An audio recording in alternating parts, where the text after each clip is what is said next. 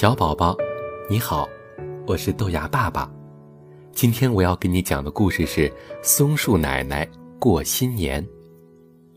树林里有一棵松树，已经一百岁了，很受尊敬。平时大家都亲切地称呼它为松树奶奶。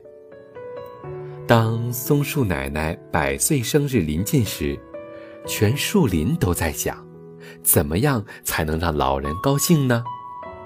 小青蛙听说树木都喜欢用蘑菇打扮自己，于是建议兔子采摘最美最美的蘑菇，再让松鼠把它们挂到松树奶奶的树枝上。不过，还是花公鸡说得好。可以直接问问松树奶奶，她喜欢什么礼物。谢谢大家，孩子们。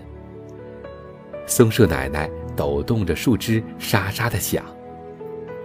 我有一个久藏心底的愿望，我已经九十九次在绿色的夏天过生日。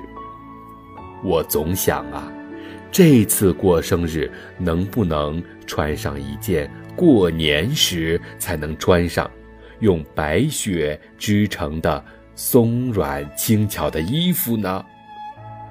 哎呀，可惜呀，你们连一片雪花都没有。树林里的居民开始发愁了。说来也巧，这时一只白蝴蝶落在了。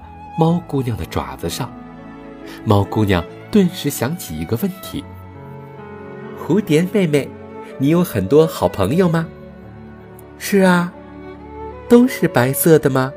又都是又软又轻吗？”“嗯，都像雪花吗？”“是的。”